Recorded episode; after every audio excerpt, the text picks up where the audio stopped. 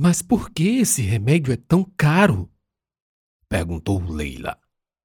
Pietro Crespi, em seu colo, corria os olhos pela sala imponente de um dos maiores escritórios de advocacia do Brasil, sediado na Faria Lima, em São Paulo. São inúmeras as razões, uma delas é o dólar em alta. Disse um homem metido num terno que custava mais que todo o guarda-roupa de Leila. Mas 12 milhões de reais se essa ação judicial não der resultado, eu não vou conseguir nunca juntar tudo isso numa vaquinha. Leila ainda não conseguia entender. Era como se um milagre dependesse de outro ganhar ou juntar 12 milhões. Eu sei, respondeu o advogado. E é por isso que está aqui, no melhor escritório do Brasil. Nós temos escritórios em todo o mundo inclusive em Nova York. E acredite em mim, vamos conseguir o remédio. Pietro Crespi, ainda admirado com aquelas janelas que mostravam o sol avermelhado no poente, sequer fazia ideia de que falavam sobre seu destino. Sua vida valia 12 milhões de reais. Outra coisa que ele não sabia era que há anos Homens sapientes trabalhavam dia e noite na busca de uma cura para doenças raras. Esses homens e algumas pouquíssimas mulheres eram pesquisadores contratados por outros homens, velhos e brancos, que moravam nos Estados Unidos e na Europa, e que investiam mares de dinheiro em empresas para desenvolver, produzir, vender e distribuir remédios mundo afora. No caso das doenças raras, moléstias da loteria, o processo para descobrir a cura era custoso e demorado, às vezes levando 10 ou 15 anos, e sendo gastos mais de bilhão, com B de bola, de dólares, com D de dado. Por que haveria os velhos de seguirem ou se cingirem à ética, limitando os preços e, consequentemente, a melhor parte, o lucro? Além do mais, é a lógica do livre mercado, esse ser inanimado, que tem uma mão leve, que ainda por cima é invisível. E nesse caso, essa mão fazia muito mal às criancinhas nascidas com doenças raras Aliás, a mão que não quer balançar o berço, não quer igualmente que o Estado gaste comprando remédios ou investindo recursos públicos dos preciosos impostos para desenvolver tecnologias médicas. Para que mais Estado gastando? Ainda mais com a dívida pública consumindo quase todo o produto interno bruto. E do outro lado, falar em quebra de patente é um crime quase internacional, mesmo que a lei de propriedade industrial assim o permita. Lá nos cafundós do artigo 68, quando, com palavras difíceis que aqui faço fáceis, diz: o dono da patente que abusar do poder econômico, perdê-lo-á. Deixe-se a lei quieta. Quem produz melhor e mais eficiente é a iniciativa privada. Além do mais, Gasto público é pernicioso e o tal de teto de gastos é agora tão sagrado que a elite brasileira está pensando em passar uma emenda a Êxodos 20 para adicionar o 11 mandamento: Não furarás o teto. Ou seja, a solução é investimento privado, tão privado que privaram de Pietro Crespi a garantia de viver, para pagar com língua de palmo a vida palmo a palmo. Doze milhões, repetiu Leila. Olhava para o filho no colo, o pescocinho caindo de lado. Os olhos brilhavam. Os cabelinhos já começavam a fazer os primeiros caracóis. Doze milhões de razões para viver ao lado do filho até o dia da morte, sua, de Leila, porque nenhuma mãe deve enterrar um filho. Eu faço qualquer coisa pelo meu filho. Qualquer coisa. A gente, doutor, dá até a vida. Dou tudo o que tenho, todo o dinheiro. Quanto mais assinar uns papéis. Leila assinou a procuração, que dava poderes aos advogados para ajuizarem a ação. Depois deixou o prédio e voltou para o hotel. Tivera suas passagens e hospedagens pagas pelo escritório. Incrivelmente, não cobraram nada de honorários. E a mãe se perguntou a razão. Mas só por alguns segundos, pois ela não é santa para desconfiar de esmola em demasia. Era melhor só agradecer sem perguntar a receita do milagre. Talvez seja porque eles são bonzinhos. Ademais, levaram-na tão somente para mostrar-lhe competência, disciplina e com essas a opulência da torre, o centro do poder, o lugar onde se discute o destino de nações. O sócio advogado, que em São Paulo atendia Leila, ligou para o outro, que estava nos Estados Unidos. Os dois conversaram longamente. No fim, comemoraram mais um contrato. Good job, disse o advogado cujos pés tocavam a terra do hemisfério norte. Almoçava no Masa, em Nova York, coincidentemente com o CEO da empresa que produzia o remédio. Falavam dos rumos das indústrias de medicamentos após o Covid. Um trilhão de reais de faturamento só com vacinas em 2021. Então contou a novidade do novo contrato no Brasil. Eles riram-se. Falaram que era só o começo e que, pelo mundo, a demanda iria só aumentar. É uma doença genética. Nunca vai acabar. Disse o diretor executivo da farmacêutica, especializado em projetos de doenças raras. Outro dia, esse mesmo diretor executivo, sócio comensal da morte concorrente de São Judas, reclamava do alarme e valorização da notícia de que a Pfizer escondeu a cura do Alzheimer. Isso é o de menos.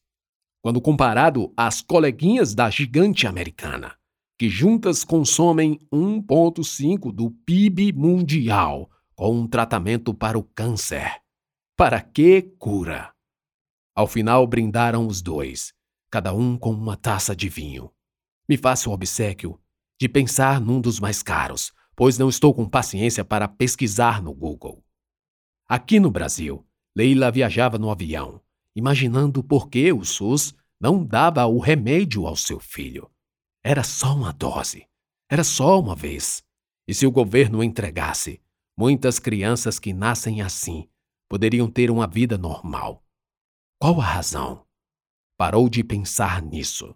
Pelo menos tentou. Olhou para o filho. Pietro Crespi sonhava.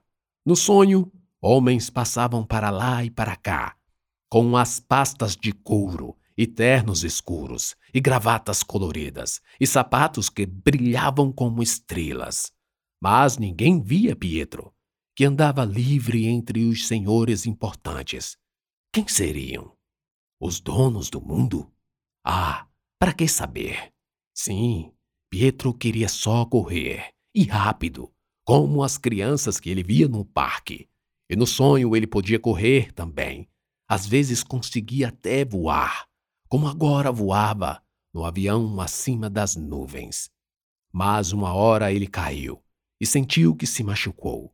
Procurou a mãe e ela estava lá, como sempre estivera, para pegá-lo no braço. Quando Leila chegou em sua cidade, que, como já foi dito, era a mesma de Abraão, os advogados se preparavam para protocolar a ação. O processo teria de ser ajuizado no domicílio e residência do autor, ou seja, na cidade onde Pietro Crespi morava. Havia uma chance de 50% para cair na mão de Abraão ou na mão de Clayton. E assim é porque o sistema de distribuição de ações na Justiça Federal se faz por sorteio.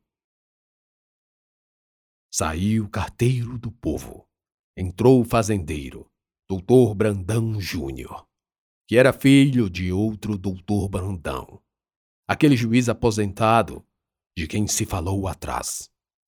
Em fila indiana, homens entravam na sala de audiência, que ficou pequena. Apenas duas mulheres, uma advogada que compunha a equipe da banca de defesa do Doutor Júnior, outra que representava o Ministério Público do Trabalho. Algumas explicações antes. O caso do Dr. Júnior era uma denúncia de prática de crime de redução de pessoa a condição ou situação análoga a escravo. Em razão disso, se fazia necessária a presença de algum representante do Ministério Público da União, órgão máximo dessa instituição, mas que possui vários ramos, como a árvore que tem galhos para fazer sombra à direita e à esquerda. Um dos galhos se chama Ministério Público do Trabalho. E é aqui onde bravíssimos procuradores do trabalho enfrentam o grande capital e seus asseclas, como redes gigantes de lojistas, fazendas agrícolas em latifúndios, filhotes do Vale do Silício que aqui querem acabar com a dignidade do trabalho através da automação, além de outros e outros inimigos da eterna luta de classes. Mas não se aflija com nomes, pois a lei e as instituições são às vezes esses quebra-cabeças em que faltam peças, ou, se não faltam, estão em outras caixas. Acontece que existe também um outro ministério, porque tal palavra comporta muitas significações. O outro tal ministério chama-se Ministério do Trabalho, sem o nome público no meio embora seja um órgão público. É ele quem tem a atribuição inicial de fiscalizar. E nele, no Ministério do Trabalho, estão os auditores do trabalho, na honrosa função de investigação das relações entre empregados e empregadores, bem como as condições de trabalho dos primeiros. Isso, aliás, é um compromisso que a República Brasileira assumiu com as nações amiguinhas civilizadas do velho continente. Mas acontece de quando em vez aparecer um presidente chefe de Estado que se propõe a tornar a vida do patrão menos difícil, dizendo: é tão sofrido ser empreendedor nesse país. E aí, sendo o Ministério do Trabalho um órgão subordinado a esse tal presidente, Lá o chefe coloca um subchefe que não gosta muito de trabalhar e deixa a casa, digamos, bem bagunçada. Isso quando não fecha as portas de uma vez, acabando com o ministério e transformando-o numa secretaria, onde tem uma sala, três cadeiras, uma estante, alguns papéis e um secretário que também faz que trabalha. Foi pensando nisso que a Constituição essa lei, que é uma mãe boa para todos, criou o Ministério Público. Esse é controlado por um homem. Houve uma mulher, por sinal, muito bem avaliada. Homem que, em tese, deveria ser independente do presidente e não responder a ninguém, a não ser a Constituição Mãe. Mas chega desse assunto chato, porque os advogados logo tomaram seus lugares e um até puxou a cadeira para a doutora Bianca se sentar. A audiência começou, e debates ora menos, ora fervilhantes, salpicaram para todos os lados. A defesa era brilhantemente conduzida pela doutora Bianca, que com exímia qualidade utilizava-se da palavra, sozinha no mar de ternos e gravatas. Só não era mais conhecedora do caso do que a doutora Mércia, que era a procuradora do trabalho e que havia liderado as investigações nas casas de farinha. E não é exagero na poética falar que sofreu ameaças. O procurador da República, que ali conduzia a acusação, quase que deixou de mão em favor da colega, passando a maior parte do tempo mudo. Rugiria em plenos pulmões, só se necessário. Mas não foi. Doutora Bianca, há elementos em excesso de que seu cliente era dono das terras e por isso também das casas de farinha, disse doutora Mércia em classe e estilo. Ele é herdeiro, doutora. Não tem culpa de o pai ter deixado terras em que meieiros plantavam mandioca. retornou doutora Bianca, na mesma estirpe de comunicação.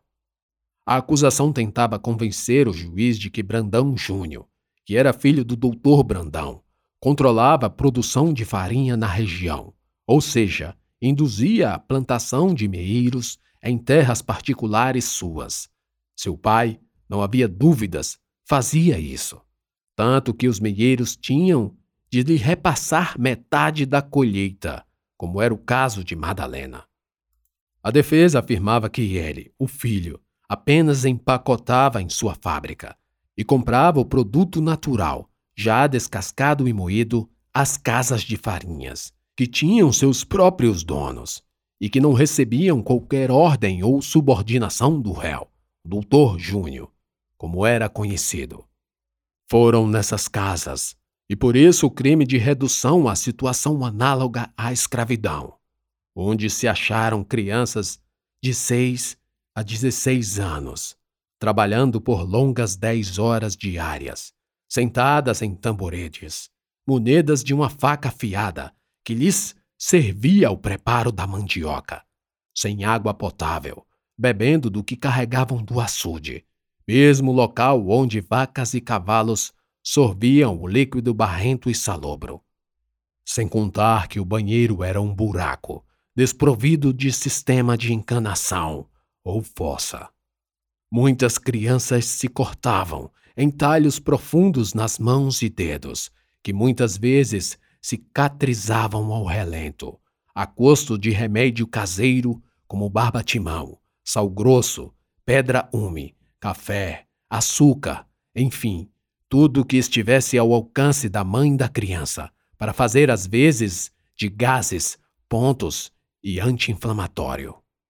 Abraão ficava espremido no meio do fogo cruzado, a despeito do respeito que todos se portavam até então. Foi quando Madalena foi chamada como testemunha. Abraão não a conhecia, mas ao primeiro sinal, viu na mulher a marca do sofrimento. Era a segunda vez que ela entrava naquela mesma sala. Na primeira, vira o juiz substituto, que a tratou com frieza e distância.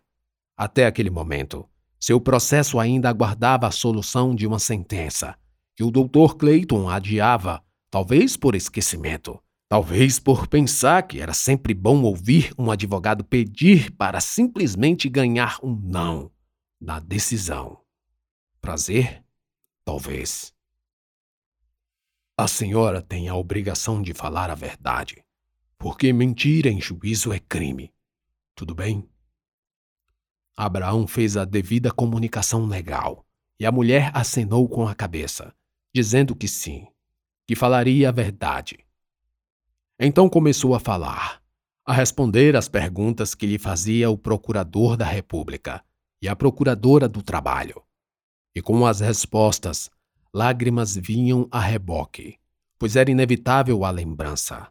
Memória essa que já se contou aqui e que é despiciendo reiterar.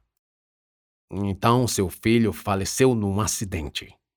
O procurador perguntou, e ela respondeu que sim, embora sem entrar em detalhes. Encerraram-se as perguntas da acusação e a defesa tomou a palavra. Doutora Bianca fez perguntas sobre se ela já havia tratado alguma vez com o réu, e então apontou para o Brandão Júnior. E Madalena, com muito receio só de olhá-lo, disse que não, o que não deixava de ser verdade. Com quem a senhora tratava quando ia trabalhar nas casas de farinha? Com muitos homens. Quase sempre mudava. Fale algum, se a senhora lembrar. Tinha o Miguel, o João, Madalena não queria falar nomes de outras pessoas, embora ela soubesse o nome de cada um. Fingiu que não lembrava. Não para protegê-los, mas com medo do que dali pudesse sair. A Coguete seria, no mínimo, um dos nomes que ela receberia quando voltasse para o sítio, e suas coisas estariam do lado de fora. Então falou nomes de pessoas que ou eram velhas demais, ou já haviam falecido. A doutora Bianca se deu por satisfeita. E um advogado, novo e agitado, pediu a palavra. Queria de alguma forma voltar à questão do acidente. Dona Madalena, a senhora falou que seu filho morreu de um acidente no carroção que levava mandioca. Ok. Mas não achamos nenhum boletim de ocorrência nesse sentido. Não há nos autos nenhum documento da polícia, ou mesmo da fiscalização do trabalho, afirmando que houve ali, naquele dia, um acidente. Como a senhora pode provar o que está falando? A testemunha não tem obrigação de responder. Saltou de lá a procuradora do trabalho. Isso é desumano. Nós temos a certidão de óbito a causa da morte. Doutor, Abraão se voltou para o jovem advogado. O senhor quer transferir para testemunha o ônus da acusação. A dona Madalena está aqui sob compromisso de dizer a verdade. É o que basta. Mas, Excelência, o depoimento pode configurar uma calúnia ao meu cliente, já que ela diz indiretamente que o filho morreu por conta de um acidente, num ato imprudente atribuído ao senhor Brandão Júnior. Houve um tumulto e a voz de Madalena, depois de duas tentativas de chamar a atenção, foi ouvida. Eu, eu falo, eu falo, seu doutor, eu falo. Fizeram silêncio. E ela começou. Meu Carlinhos era assim como o senhor, um menino bonito. Ele gostava de andar arrumado e estava juntando dinheiro para comprar um sapato. Nisso, a sandália dele, já muito velha e desgastada, quase não servia para o uso. No dia do acidente, ele perdeu um par. Quando caiu, apenas um pé estava com uma. Eu não tenho documento, seu doutor, mas tenho uma lembrança que preferia nunca ter tido. A gente precisava trabalhar, e no dia seguinte ao enterro fomos para a casa de farinha Carlinhos quase não havia esfriado no caixão e eu estava no banquinho, de coca e descascando com aquela mesma agilidade de sempre. Na nossa frente ficava uma tulha de maniva e a gente ia lá no monte e catava uma braçada e trazia para perto. Para não dar muitas idas, numa das braçadas, no meio das mandiocas cheias de terra. Madalena começou a chorar lá no meio, escondidinha, eu vi a outra sandália do meu Carlinhos.